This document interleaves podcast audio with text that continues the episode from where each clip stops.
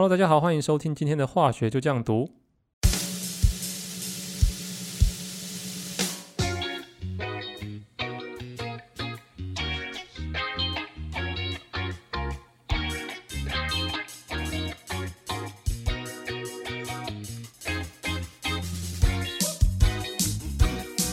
我们知道，在这个世界上，很多人都会想要追求一个稳定的关系，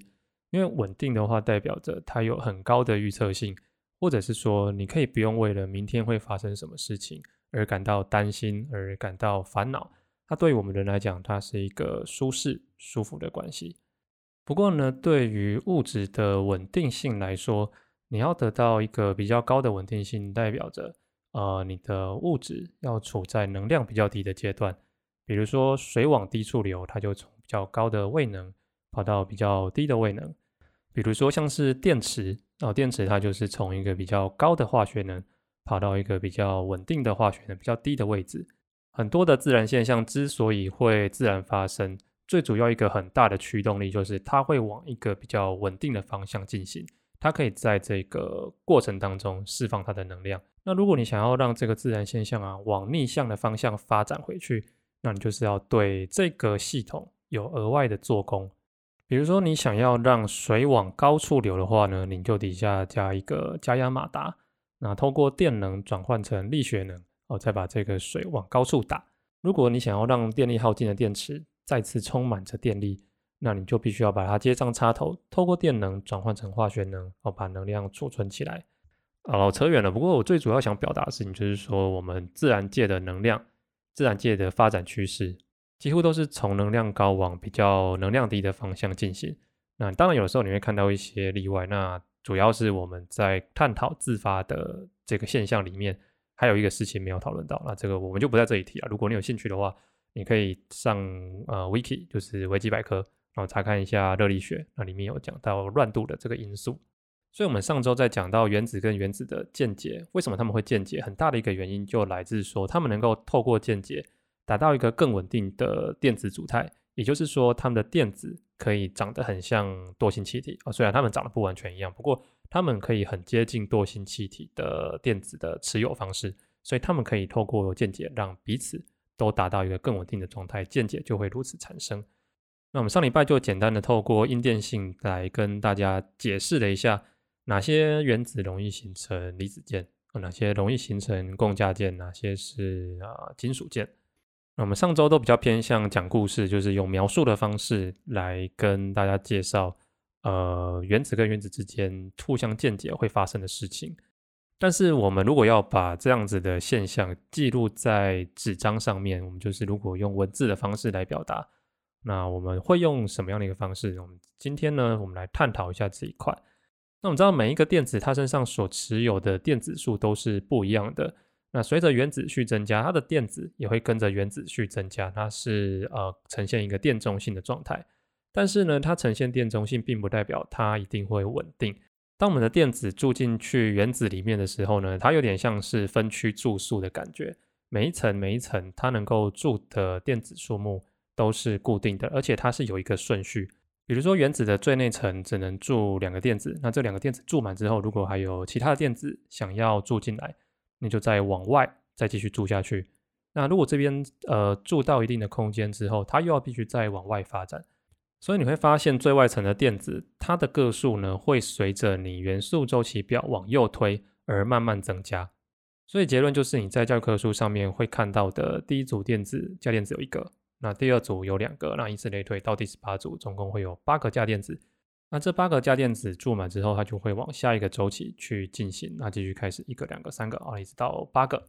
所以，我们从这样子的规律，你就可以看到，我们在记录价电子的时候，价电子的个数就会是一到八个。那当然就看你是什么原子，它会有几个价电子。我们在记录价电子的个数呢，都是参考路易斯电子点式。路易斯电子点式是一个到今天都还能够适用的画法，它的画法也简单直觉，所以一直沿用到了现在。那即便是后来有做一些调整，然后就是在呃记录的时候更方便、更快速，但是它的基本架构都还是从路易斯电子点式来出发。那它画法很单纯，就是说它有几个价电子，就在原子的符号上面呢打上几个点点。那因为我们中性原子的价电子数是一到八个，所以在画这些电子点式的时候，也要预期只会有一到八个。那当然，当你的原子在跟其他的原子进行键结的时候，会有不一样的状况。那我们这边先单纯讨论到中性原子的部分。那当你在画电子画到元素符号上面的时候，呃，你并不是乱画。我们的电子呢，可以画在我们原子符号的上下左右四个地方，每一个地方都可以住两个电子。所以你可以预期到，当你八个原子住满的时候，应该是上下左右各两个、各两个的状况。那当你今天的电子数目不满八个，比如说两个、三个的时候，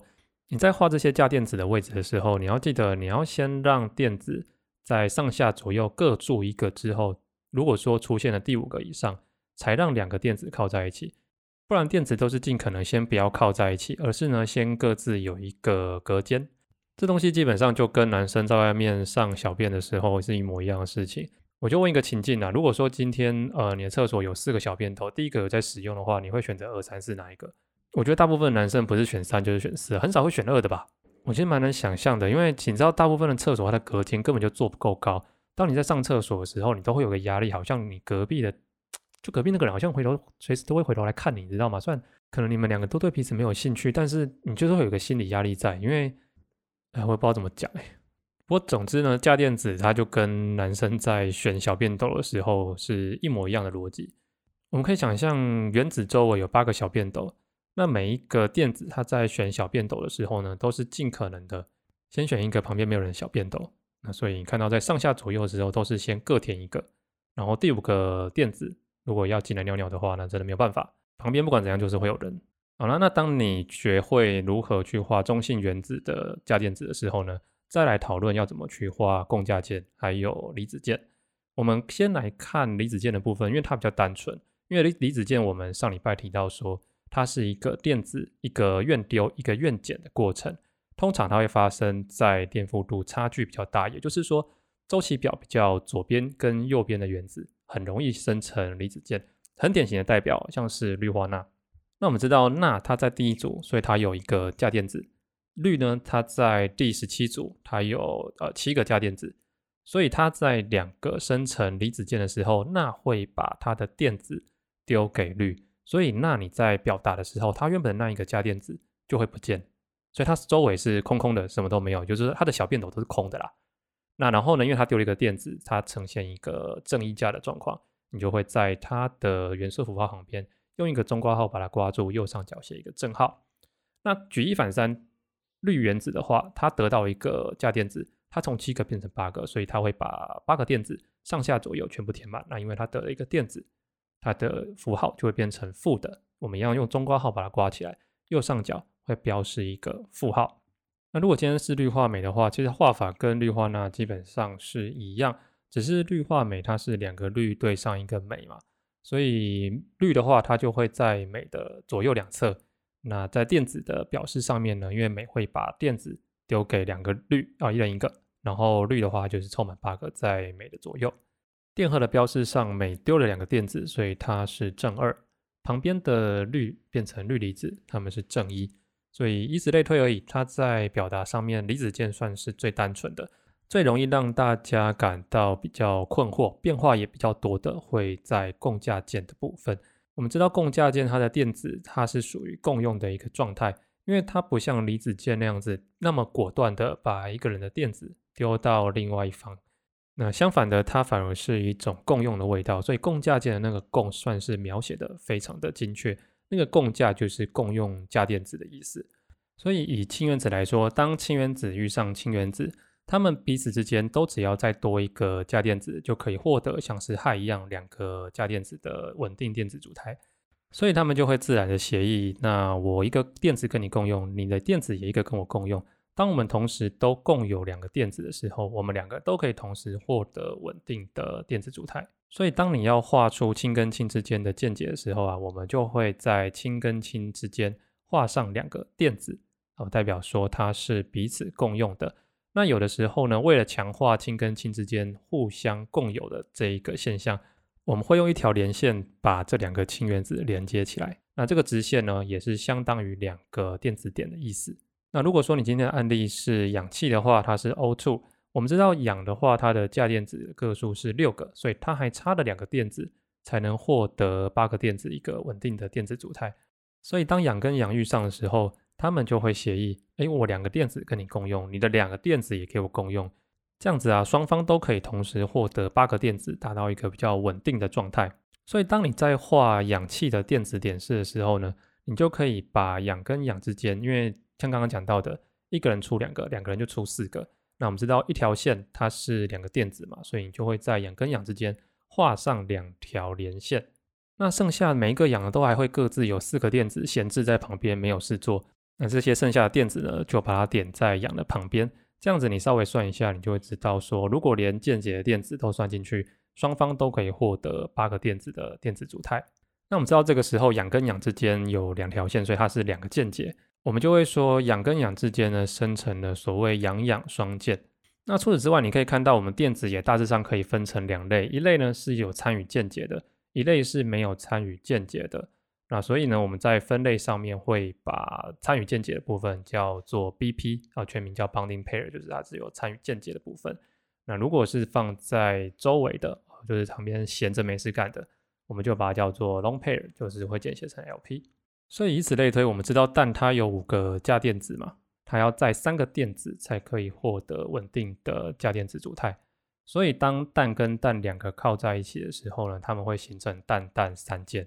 那氧的 lone pair 有两对，氮的话就是一对而已。那我相信在画双原子分子的电子点式，应该是不会有什么大问题啊。那在多原子的状况下，其实中心的概念都还是一样，就是尽可能的。让所有的原子都满足八隅体的状况，在画法上面，我参考了几个人的画法，找了一些网络资源。其实大家的画法都差不多，中心的概念呢，都还是来自于说，你先去算这个分子它的价电子数有几个，然后我们先让最外围的原子形成八隅体，然后再看这个时候中心的原子还缺几个电子。我们就用拉双键或是三键的方式来让中间的这个原子也可以满足八隅体。那我觉得这边是可以稍微分享一个大家在学化学的时候可能会有一些误解的观念，叫做共振。这共振跟物理的共振是完全不一样的意思。在化学里面，共振呢是说，当你在画电子点式的时候，你会发现到，当你要为中心原子拉出双键的时候，你外围原子的选择好像不止一种。比如说以碳酸根来讲，你要画电子点式的时候呢，我们以这个为例子啊，经过我们精密的计算呢，碳酸根总共有二十四个价电子，也就是说它可以满足三个八隅体。但是这时候中心的碳原子只有六个电子而已，所以当你要在满足八隅体的时候，你势必就要再跟隔壁借两个电子来拉出一个双键。但你可以选择电子呢，就会发现到，因为它周围有三个氧，所以你可以氧一、氧二、氧三。看你要跟哪一个氧借电子都没有问题，所以结果上来讲，它就好像是有的时候会跟氧一借电子拉双键，有的时候跟氧二借，有的时候呢又跟氧三借，导致碳跟氧之间的键结啊，它的强度并没有像典型的碳氧双键，像是 CO2 哦来的那么强。所以当你在画呃碳酸根的电子点式的时候，虽然你在眼睛上面肉眼上面看到它是拉了一个 CO 双键。但是，当我们对它做渐强的量测，或是对它做渐长的量测，发现它都跟双键是不一样的。所以，我们为了表示它跟典型的 CO 双键不一样，我们呢会把三个可能的结构，就是三个可能可以拉出双键的结构，我们先把它排成一直线，然后每两个结构之间呢，就用一个双键号来表示，并且我们用一个中括号把整个化学式的最左边跟最右边啊把它框起来。那这边有一个观念，你可能要稍微注意一下，就是当你在画这三个碳酸根它们的电子的架构的时候，实际上碳酸根的电子的状况呢，并不存在你画的这三种的任何一个，而是介在这三个结构的中间。也就是说，这三种结构都会各占三分之一，所以这时候 CO 的键强才不会是我们刚刚讲到的 CO 双键，而是一又三分之一键。那像这个 CO 双键呢，它不会一直停留在同一个地方，而是会在好几个原子之间到处跑来跑去。我们一个化学比较专业一点的讲法，我们会说它是一个 delocalized，就是非定域化的一个现象。那像这样子到处跑来跑去的状况呢，我们叫它共振哦。所以我们花了一些篇幅解释了，就它跟物理的共振，它是一个完全不一样的概念，它是在描述这个电子的活动一个行为。那我们今天分享呢，差不多就到这边。如果喜欢我们节目的话呢，不要忘到 Apple p o c k e t 上面给我们五星的评价。有想要对我说的话呢，也可以在上面留言哦。那我们就下个礼拜再见啦，拜拜。